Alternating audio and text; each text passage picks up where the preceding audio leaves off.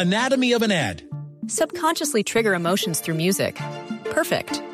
Define an opportunity. Imagine talking to millions of people across the U.S. like I am now. Identify a problem. Creating an audio ad is time consuming. Offer a solution. Utilize cutting edge AI. Imagine creating all that in under 30 seconds. Well, we did to create this ad. To learn more about AI in the audio industry, download the white paper from audiostack.ai.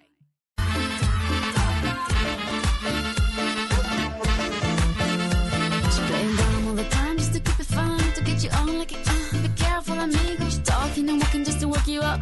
She died for your love, but your love's something like that. Sigo tranquila, like I'm on a beach in Anguilla. Sipping macarona like there's nothing going on. I ain't leaving you alone. What is meant for me, no other God's gonna take it to give 'em up. And I'm crazy,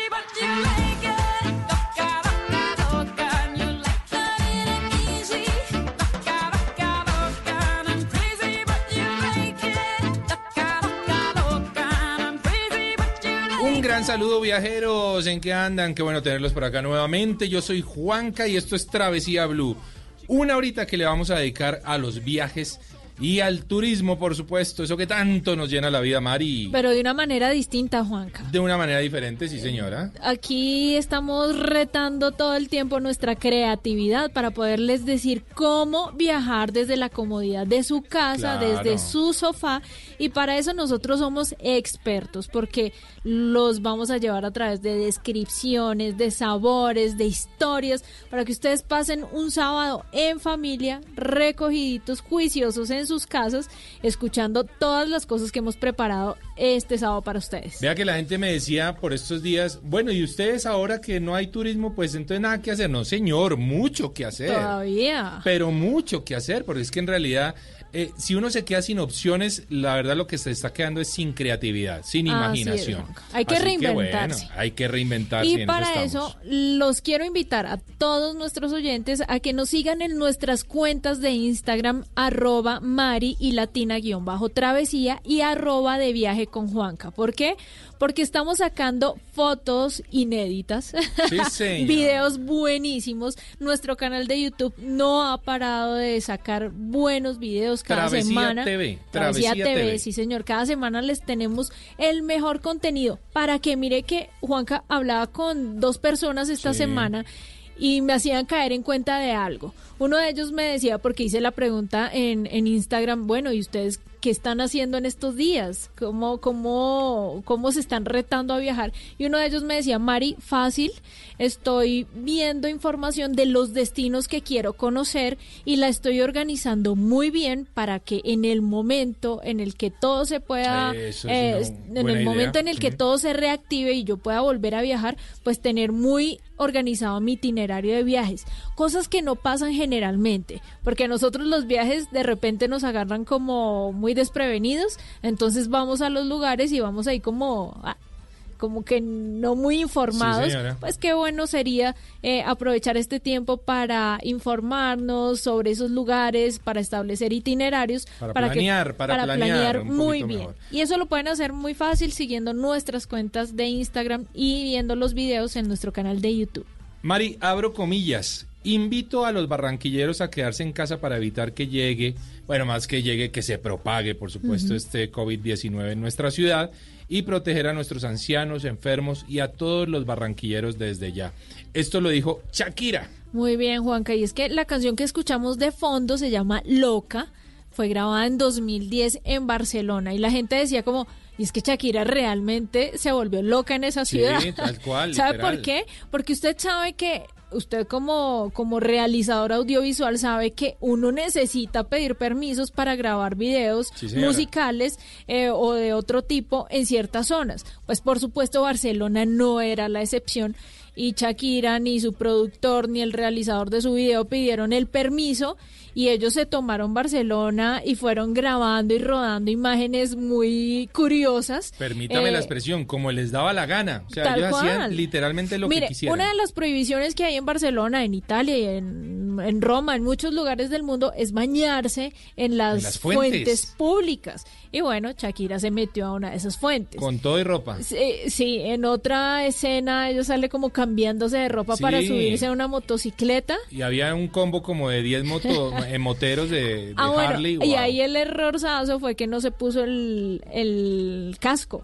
Ah, bueno, que eso además. también le daría para una multa. ¿Usted conoce Barcelona, Mari? Sí, es una ciudad tan bonita, Juan, que es una ciudad, yo me acuerdo que la describía para, para Travesía de Caracol Internacional como una ciudad, eh, como un lugar de diversiones, pero enfocado al arte. Claro. Es decir, usted va y no tiene que ser conocedor de arte, no tiene que, que, mejor dicho, haberse paseado por las obras arquitectónicas más especiales del mundo para entender la maravilla que Gaudí hizo en esa ciudad. Es fácil. Y, es muy ahora, bonito. eh, Barcelona, por supuesto, una ciudad que ha sido terriblemente golpeada por el virus, pero que apenas salgamos de todo esto, seguramente que va a volver a su auge de turismo. Eh, sí, Juanca. Una de las ciudades más, eh, re- más, eh, más recorridas, visitadas, más en, visitadas España, sí, sin duda alguna. Solamente la Sagrada Familia puede albergar a cerca de 6 millones de personas al año Ay, en visitas. Es una cifra impresionante. Bueno, ahí está. De esa manera, loca, loco, nos vamos a volver hoy todos aquí en Travesía Blue.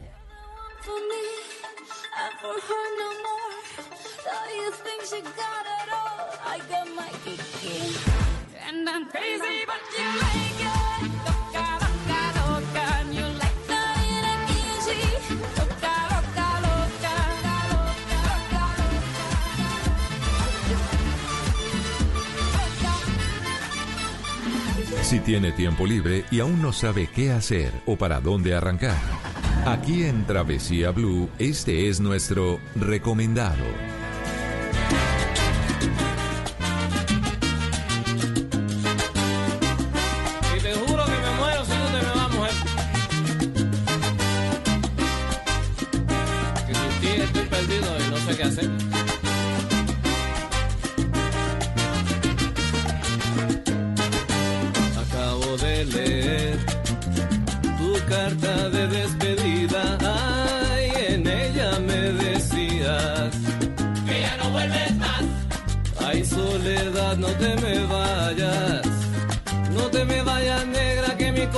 Corazón se va a estallar. Si tú te vas, soledad.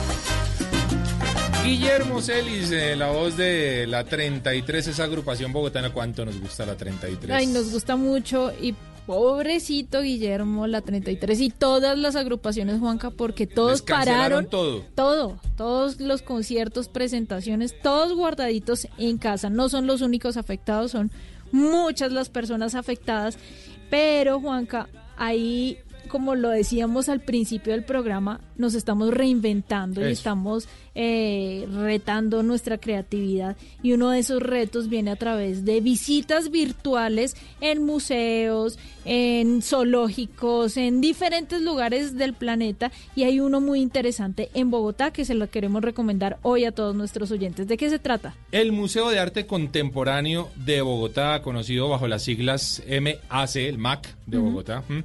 Eh, un museo ubicado en el barrio Minuto de Dios en la localidad de Engativá, Mari. Buenísimo. Pero Juanca. buenísimo. Tenemos, por supuesto, a Gustavo Ortiz, director del Museo de Arte Contemporáneo de Bogotá. Gustavo, bienvenido a Travesía Blue.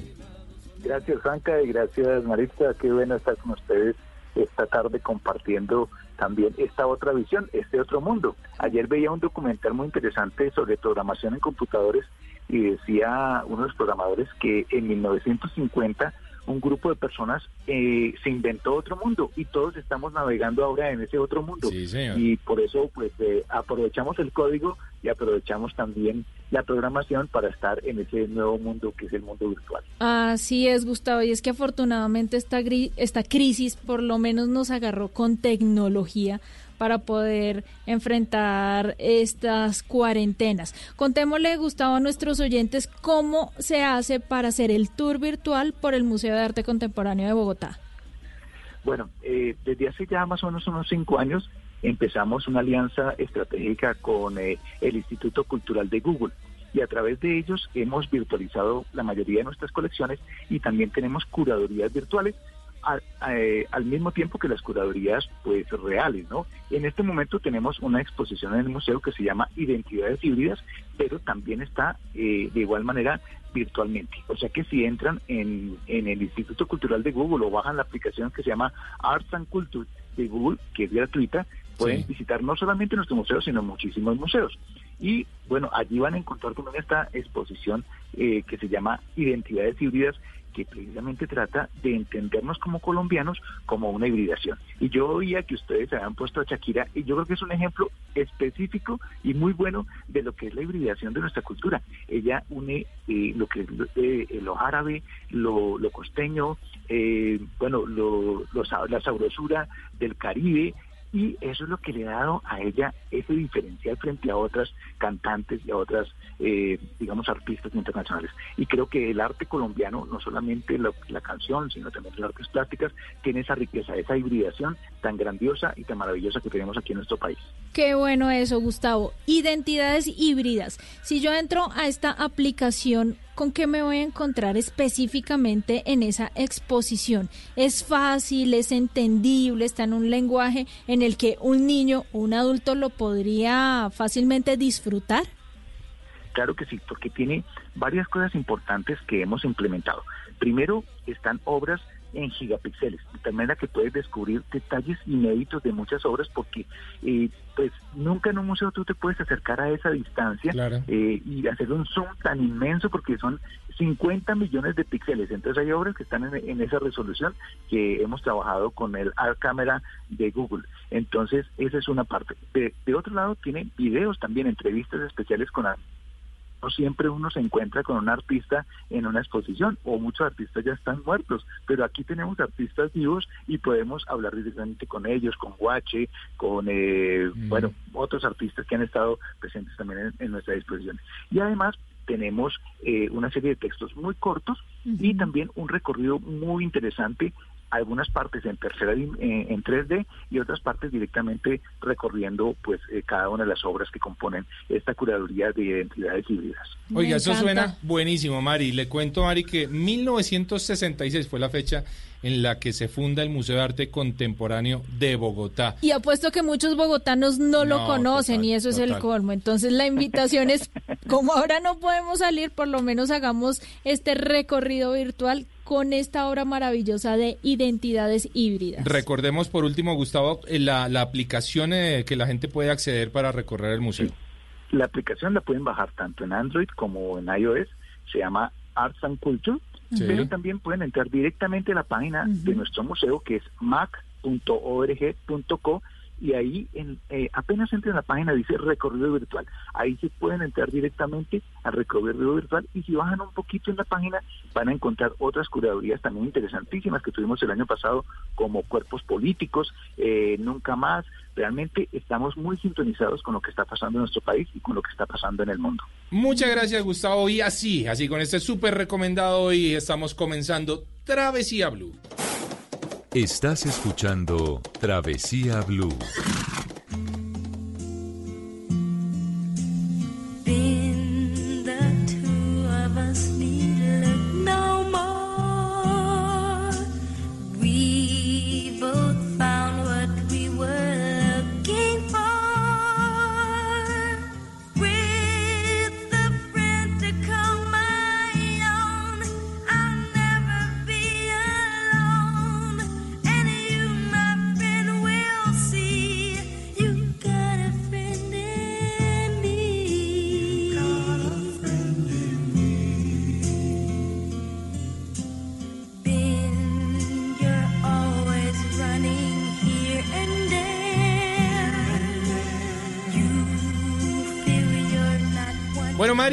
Arroba Mari Latina Raya al Piso Travesía, arroba de viaje con Juanca, el mejor contenido de viajes y turismo en las redes sociales, en Instagram. Y para estas épocas que la gente está muy metida en el tema de YouTube, pues nuestro canal Travesía TV les eh, lleva la mejor eh, información, los mejores documentales, los mejores programas que hemos realizado por Colombia y por el mundo. Bueno, Mari, hoy tenemos un tema muy interesante en Travesía Blue y son las grandes epidemias en la historia de la humanidad. Uf, qué buen tema, Juanca. ¿Sabe por qué? Porque es, es- yo lo he dicho, lo han dicho muchas personas que se sienten estar viviendo en una película. Sí. O sea, jamás creyeron que algo así pudieran vivir durante su vida, durante su época aquí en este planeta. Pero no ha sido la primera, Juanca. Y no va a ser la última, seguramente. Sí. Han pasado muchas epidemias en el mundo que cambiaron la historia del planeta en algún momento. Y sobre eso vamos a hablar hoy. Tenemos un súper invitado, ya lo hemos tenido aquí Sí, con de la nosotros, casa, por supuesto. acompañándonos hoy eh, vía telefónica. Él es Raúl Nieto. Raúl, bienvenido a Travesía Blue nuevamente.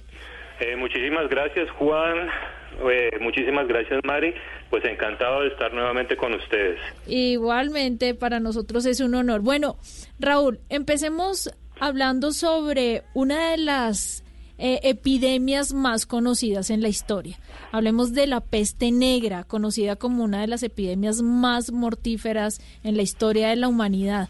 Una enfermedad que, como muchas, empezó de manera desconocida y desató muerte y destrucción en Asia y en Europa. Eh, sí, Mari, como tú lo has dicho, una de las peores, peores pandemias que han arrasado con los seres humanos. Esta conocida como peste negra eh, arrasó Europa hace aproximadamente 700 años. Causado por una bacteria llamada Yersinia eh, pestis, Sí. se le dio ese nombre en honor a un biólogo francés llamado Alexander Yersin. Sí, señor. Eh, Y, y oiga, eh, Raúl, tengo entendido que Jersey, junto a otro científico, Jersey era suizo y el otro científico es Kitasato y él es japonés. Y es Correcto. curioso, Raúl, Juanca y oyentes, que años, pero muchos años después, siglos después, se descubrió el origen de la peste negra. Se le atribuía muchas cosas, Raúl, se le atribuía como a que era por la descomposición de la materia orgánica que entraba en algún momento en contacto con los humanos a través de la respiración. Sí. Y otras personas decían que esto era de origen astrológico. Sí, es correcto. Se tejieron muchas, muchas teorías a lo largo del tiempo. Eh, finalmente se descubrió esta bacteria porque esta peste es causada por una bacteria, no por un virus, sino por una bacteria.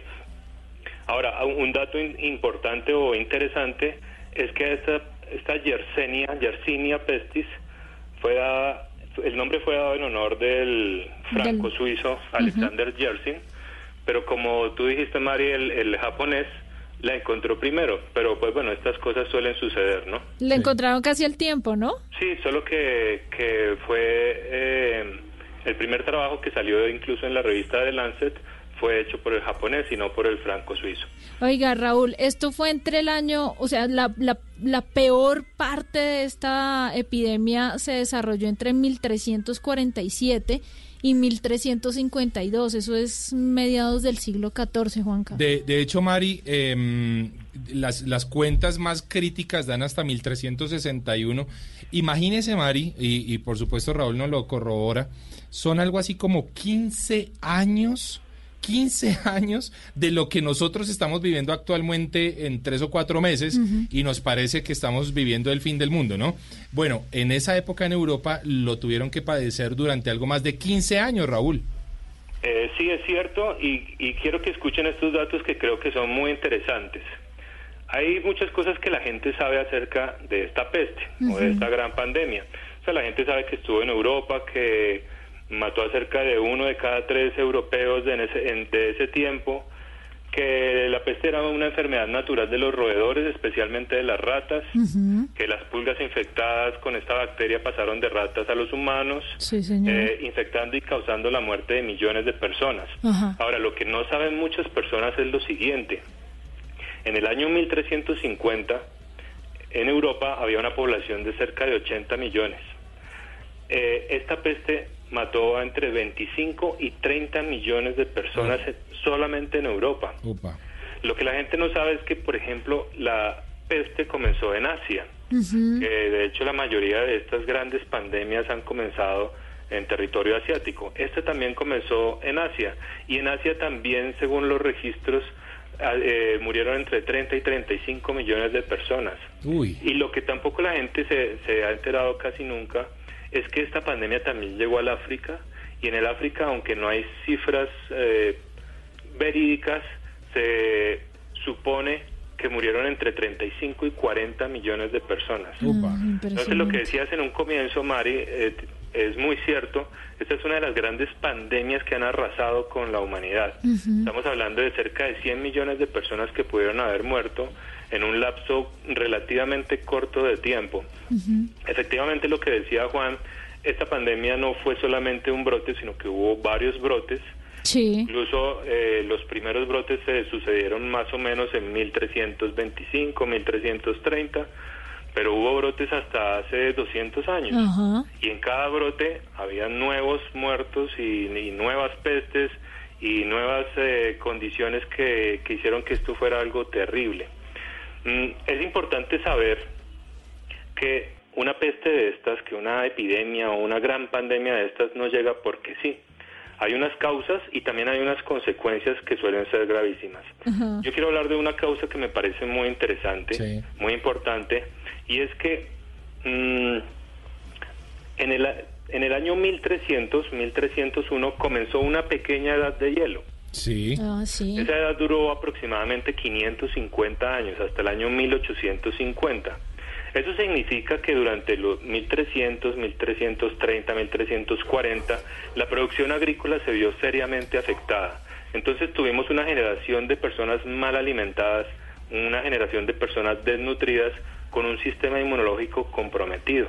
Claro. Entonces esto era un perfecto caldo de cultivo para una pandemia de esta gravedad.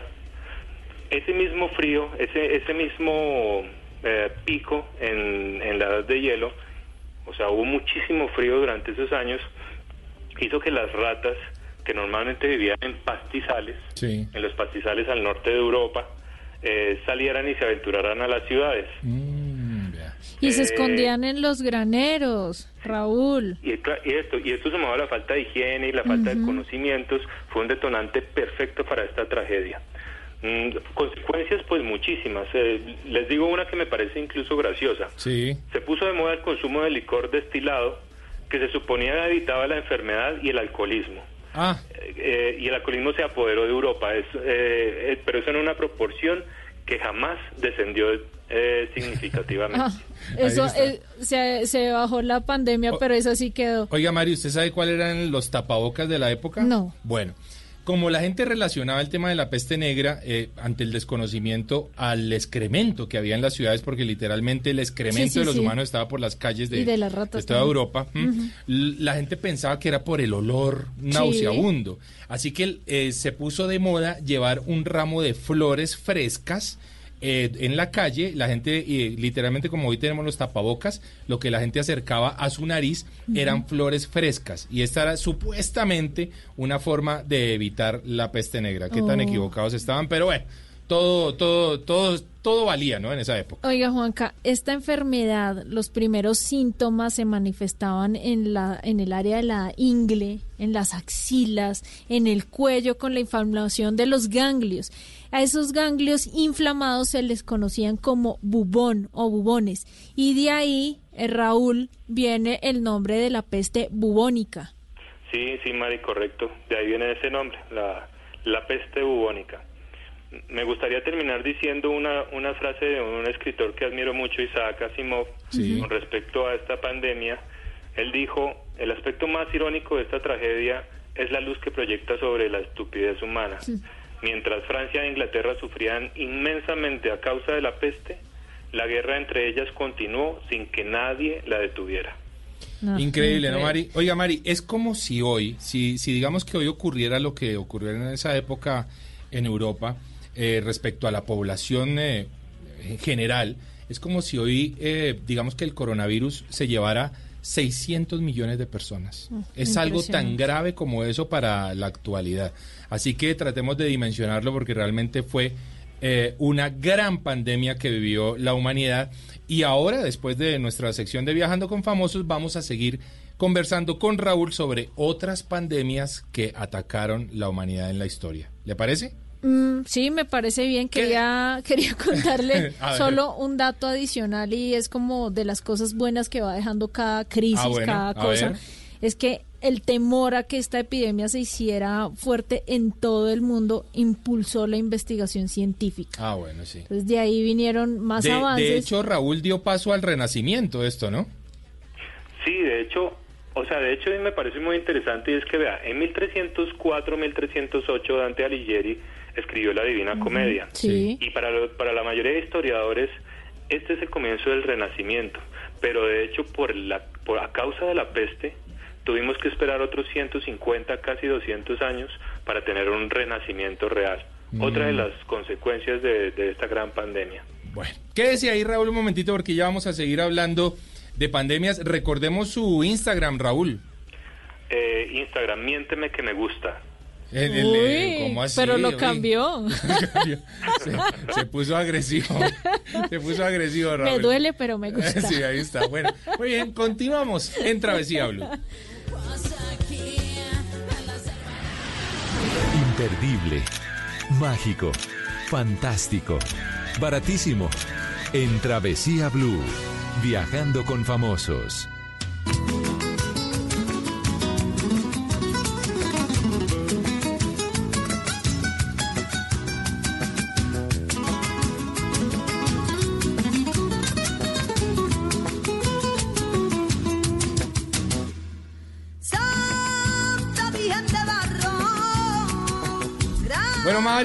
Viajando con famosos, Laura Mayolo. ¿Usted sabe quién es Laura Mayolo? no? Claro, Juanca, la vocalista de Mojito Light. Qué buena agrupación. Me ¿no? encantan.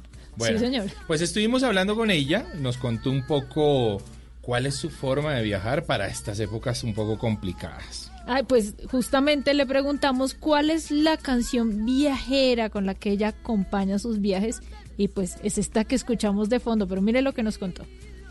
Bueno, una de mis canciones viajeras ha sido Un vestido morado, mora, mora, mora, moradito. Un vestido morado Eso es de Niña Pastori Me recuerda muchos viajes, muchos viajes que hice con Juanma, con mi esposo eh, En nuestra primera fase de relación Que viajamos mucho a Cali en carro Y siempre nos íbamos con Niña Pastori y nos encantaba y esa canción nunca faltaba Oiga, esa risa como que tiene más de un secreto, Laura, con esa canción, pero bueno. Laura, ¿cómo está pasando el aislamiento en este momento? Bueno, este aislamiento eh, yo lo estoy pasando en mi casa. He decidido quedarme en casa para, pues, acotando todas las recomendaciones que nos han dado. Eh, estamos con mi esposo y con mis perritos. Nosotros vivimos en la calera en una finca, entonces, pues nos encanta estar en casa. Digamos que no ha sido un gran sacrificio para nosotros porque nos, nos encanta estar en, rodeados de la naturaleza, los perritos, hemos visto muchas pelis, eh, hemos hecho ejercicio, hemos comido y comido y vamos a salir rodando y rodando. hemos estado limpiando, pasando tiempo juntos. Creo que dentro de todo este caos y dentro de todo este pánico que se vive, es muy bonito este tiempo obligado para estar con nosotros mismos, con las personas que queremos, para parar un momentico del afán y de todo lo que en lo que siempre estamos corriendo diariamente. Entonces hemos tratado de, aprovecharlo con tiempo de calidad. Hemos cocinado cosas ricas, hemos compartido. Eh, bueno, vamos a ver cómo, cómo se nos va dando y hasta, y hasta cuándo nos toca quedarnos por aquí en, en casita. Bueno, Laura, contémosle a nuestros oyentes cómo están retando su creatividad para viajar desde la comodidad del sofá.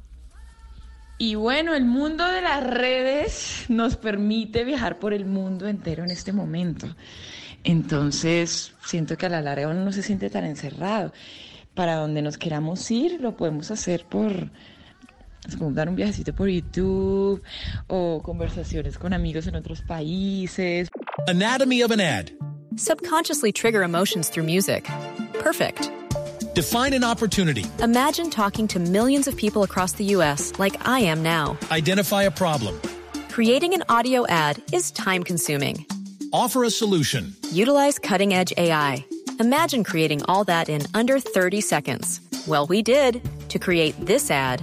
To learn more about AI in the audio industry, download the white paper from audiostack.ai. Por FaceTime. Eh, yo creo que esa puede ser la manera de, de viajar a otros lugares en este momento. Bueno, y por último, Laura, ¿qué lugar le gustaría conocer después de que pase toda esta pandemia? Pues es muy curioso porque uno de mis lugares, de los lugares que siempre he soñado conocer es la Toscana. En este momento, pues obviamente es uno de los lugares más peligrosos por el virus, pero espero que a futuro lo pueda conocer. Me encantaría, me encantaría, algún día me sueño con estar viviendo allá y espero que ese próximo viaje mío sea Europa o de nosotros.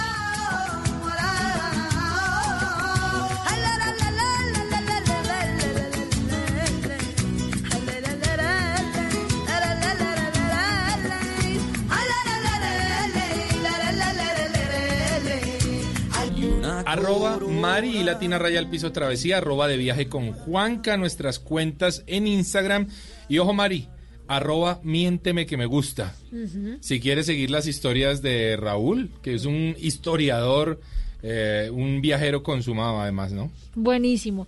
Y con Raúl retomamos nuestro tema de grandes epidemias en la historia. Y ahora vamos a hablar de una Juanca muy conocida, Sí. pero que curiosamente no, no, no ocupa los grandes anaqueles de la historia, me refiero en la cantidad de literatura que se haya podido recoger a partir de este episodio. Le estoy hablando de la gripe española, conocida como la primera pandemia global, pues no hubo un lugar en el planeta que no tuviera los efectos de esta gripe. Los estudios actuales estiman que fue tan mortífera esta cepa de virus que, que tuvo un efecto muy grande entre 1918 y 1919 y pudo acabar con la vida de cerca de 100 millones de personas en todo el mundo. Uy. Raúl, contémosle a nuestros oyentes, ¿dónde se desarrolla la gripe española? ¿Dónde se genera? ¿Dónde se crea? ¿Y cuáles fueron sus efectos devastadores? Mm, Gracias, Mari. La gripe española no tiene precedentes. Eso es importante entenderlo. O sea, no se sabe cómo llegó, por qué llegó, qué la causó. Es muy difícil de saberlo. Mm, Por eso ha generado como mm, tanta controversia, tantas teorías, tantas hipótesis interesantes. Sí. Efectivamente, esta vez es un- una pandemia causada por un virus, ya no como una bacteria como la que hablábamos hace un momento. Esta vez el- el culpable es un virus. Y Eh, ese virus extrañamente llegó o atacó en varias partes del planeta casi que al mismo tiempo. Wow. Estamos hablando de un momento en 1918-1919 donde la aviación comercial pues prácticamente no existía.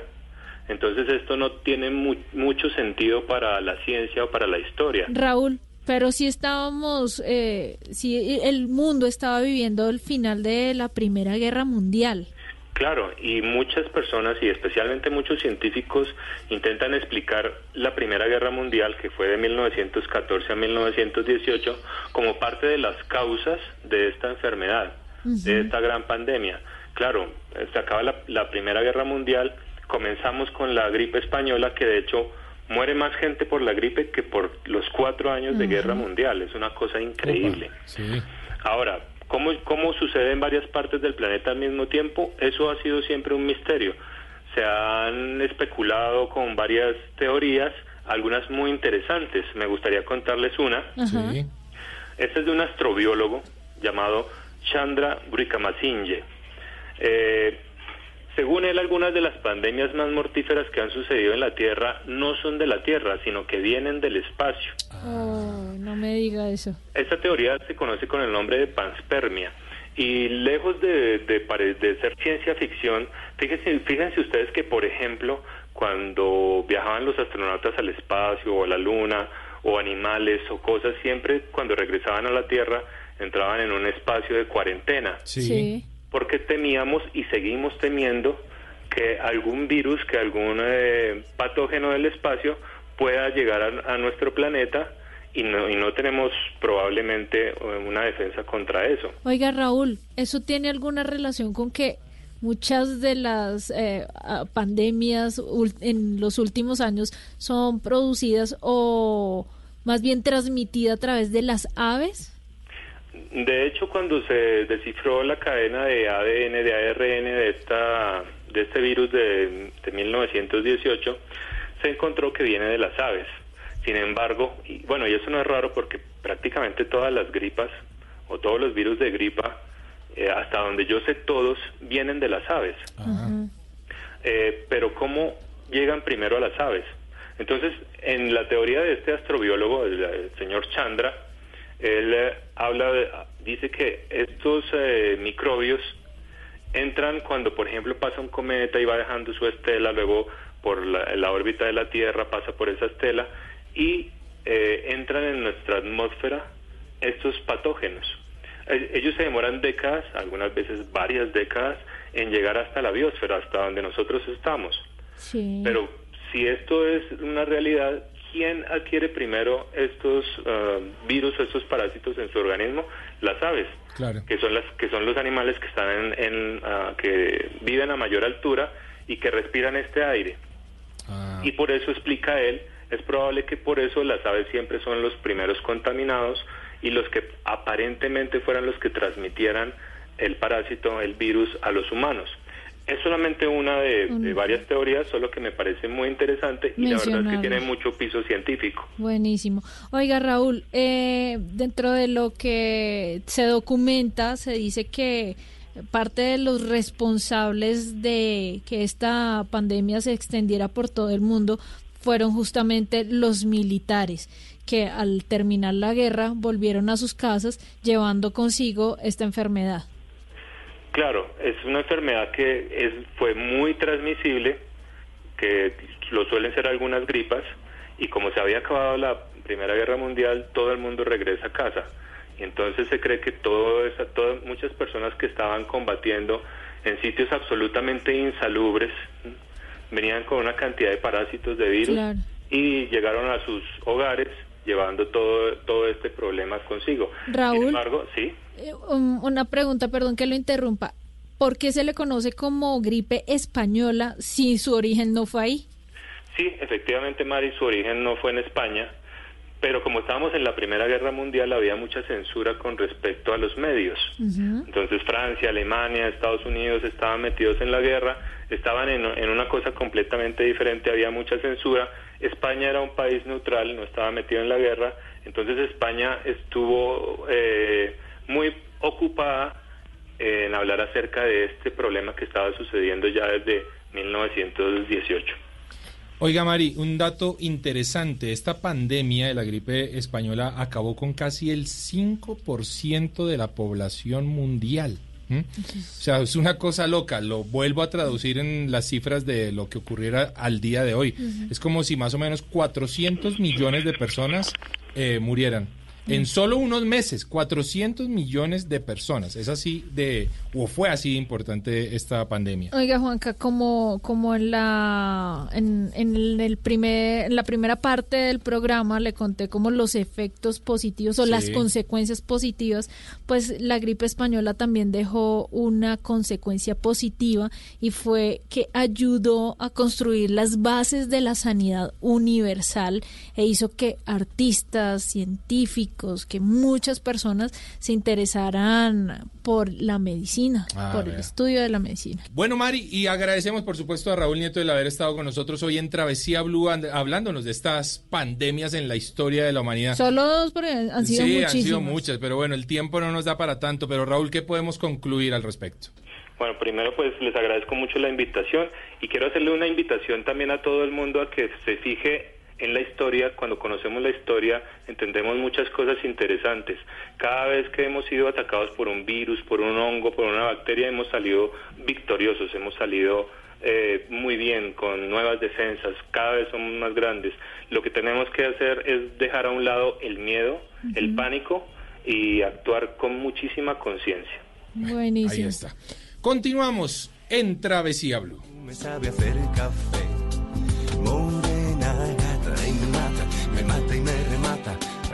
El infierno, aunque no sea eterno, suave bien, bien. Que nadie como tú me sabe hacer. Esto es Travesía Blue.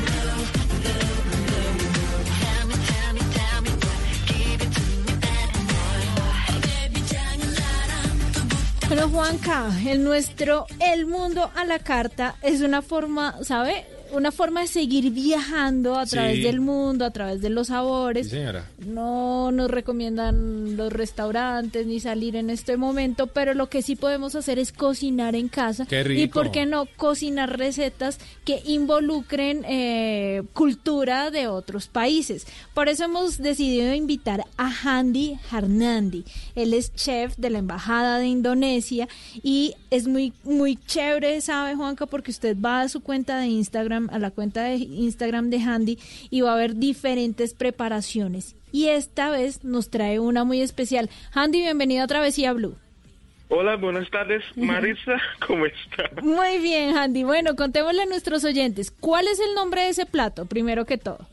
Ese nombre de plato se llama oporaya, o en español Ajá. es pollo con leche de coco. Uh, Es un tipo de curry de Indonesia. Sí, Sí, generalmente se sirve para ocasiones especiales, eh, especiales, perdón, sí. como Idul Fitri, es de celebración de musulmán de, en Indonesia. Oh. Handy, ¿de qué región de Indonesia es este plato? De origen de esta comida es de Java Central, Sí. de Jawa Tengah. Sí. Ah, muy Sí. bien. Bueno, Handy, ¿cuáles son los ingredientes y son fáciles de conseguirlos aquí en Bogotá, en Colombia?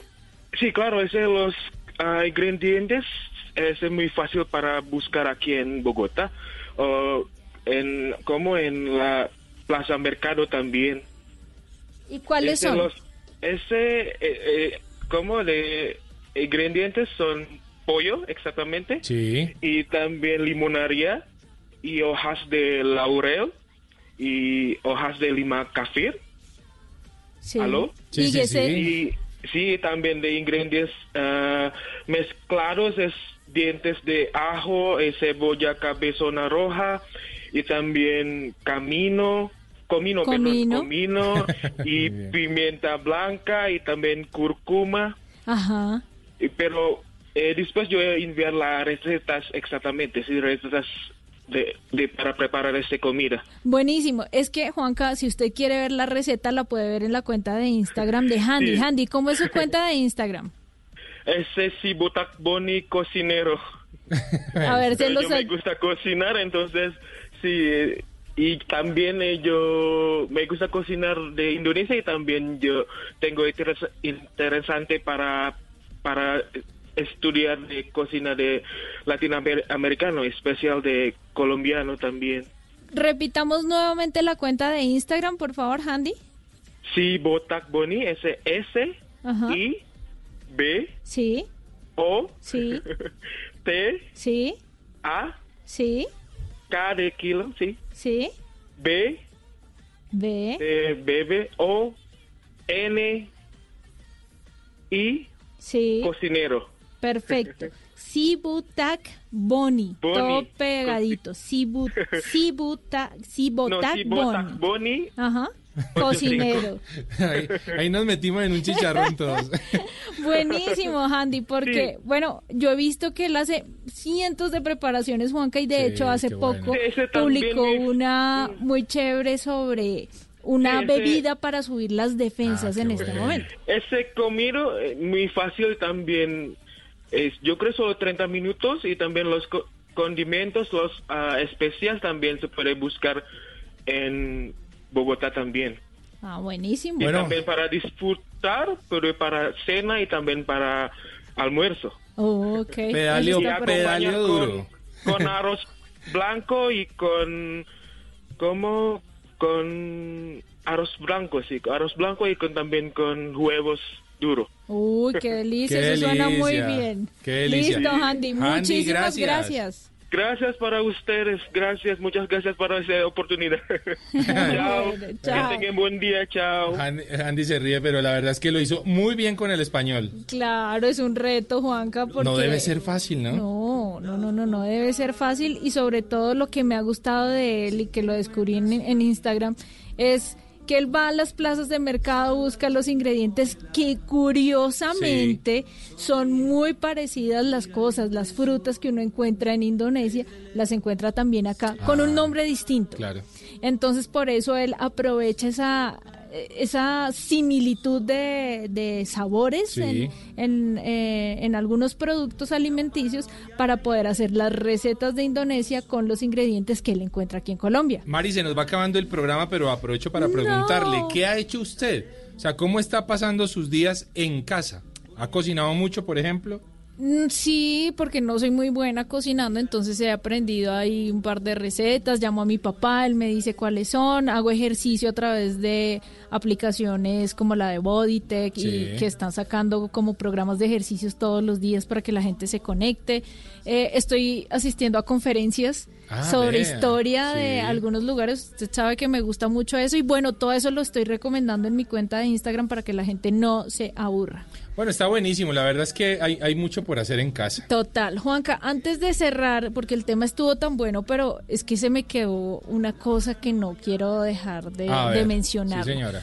Usted sabe que en medio de cuando pasan estas crisis, la gente a veces toma medidas desesperadas, Sí, ¿verdad? sí, claro. A veces la gente pide como por favor hagan una cosa o la otra, todo toca con calma. Mire que una de esas medidas desesperadas ocurrió en, en Massachusetts, en Estados Unidos, en 1962. Sí. Usted ha escuchado de Salem, ¿verdad? Sí, por supuesto. Bueno, el famoso cuento de las brujas de Salem le parece conocido. Pero claro que sí, una Mire, película se hizo con, con Quemaron- Nicolas Cage. en Sí, señor, mire, quemaron a decenas de personas acusadas de brujería, Ah. pero en realidad lo que les pasaba a estas personas es que estaban intoxicadas. Y estaban intoxicadas por una enfermedad que la producía un hongo que estaban en el pan de centeno que se comían. Y esa fue la situación. Vea qué curioso, ¿no? Medidas desesperadas en épocas de crisis humanitaria. Así que a tomarlo con calma, a seguir juiciosos, a cuidarnos, a Vamos cuidar a, los de demás. Vamos a salir y cada vez estamos más cerca, mientras más días pasan. Recuerde que el, el- el punto más oscuro de la noche es cuando está próximo a amanecer. Y estamos recorriendo ese momento oscuro de la noche, pero estamos seguros que muy pronto vamos a, a regresar, que muy pronto el turismo va a renacer. Y, eso es un poco el llamado, es decir, es como cuando las ballenas se sumergen eh, durante algunos minutos por allá para tomar su alimento y uno las deja de ver, pero cuando regresan nos dan un espectáculo maravilloso. Eso